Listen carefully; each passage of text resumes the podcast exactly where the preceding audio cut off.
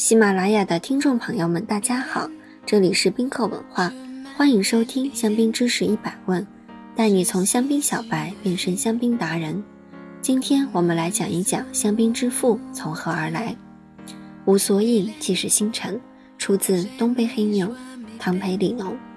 一花一世界，一树一菩提。也许一只香槟杯里面也可以藏下整个星河。当杯中升起万千灿若星辰的起泡时，不知道唐培里农修士的心中是否已经预期了几百年后香槟将成为风行世界的饮品，而自己也被称为香槟之父。但我们知道，欧威耶这一片他所热爱的土地，已经为他赢得了生前身后名。传说中，这位本笃会的隐修士在偶然间发明了香槟的酿造方法。虽然文献指出这一说法并不准确，但宾客认为唐培里农依然无愧香槟之父的盛名，因为他对香槟的贡献远多于此。由于阿登大区处于欧洲版图的战略位置，中世纪以来这一片土地便一直遭受着各种战争的摧残，从英法百年战争到后期各类宗教争端。本笃会的隐修士在这里过着并不如意的生活。一六六八年，二十九岁的唐培里农来到欧维耶修道院时，这宁静的村庄才刚刚经历完长达三十年的战乱。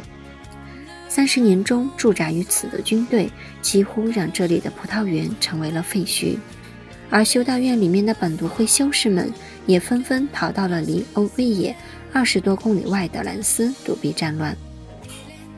当修士们回到欧维耶重建了修道院后，唐培里农成为了修道院的酒窖管理者。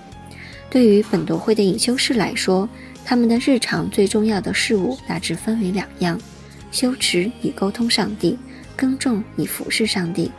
所以，当唐培里农接手欧菲野修道院的葡萄园后，他便把自己的所有热情投注在其上面，直至1715年逝世。早在东贝黑妞成为欧维耶修道院的酒窖管理者之前，修道院已开始把酿造葡萄酒作为一项重要的日常工作。一六六一年，修道院便在其底下的石灰石岩层中挖掘了一个可以容纳五百个酒桶的酒窖，而修道院本身就拥有十多公顷的葡萄园，并同时通过征收十一税的方法，从附近葡萄农的手中收取葡萄。十一税的出现对当时的酿造方法产生了十分密切的影响。由于当时只有葡萄农才会去种植如黑皮诺等红葡萄品种，那么究竟一款优质的葡萄酒应该是什么颜色呢？红、白，或者是两者之间的颜色？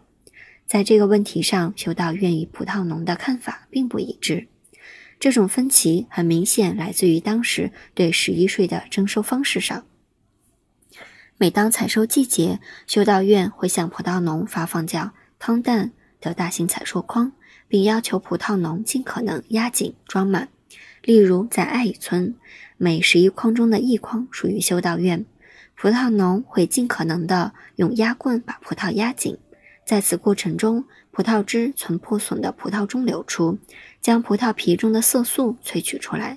尽管对于葡萄农来说这是很正常的事情。但是对于修道院来说，最好的葡萄酒必须是白色、纯洁而无杂质。听到这里，唐培里农的法语怎么念呢？东北黑牛，东北黑牛，东北黑牛。你学会了吗？如果大家有关于香槟知识的小问题，欢迎在评论区互动，也可以关注宾客文化公众号，发现更多香槟的资讯。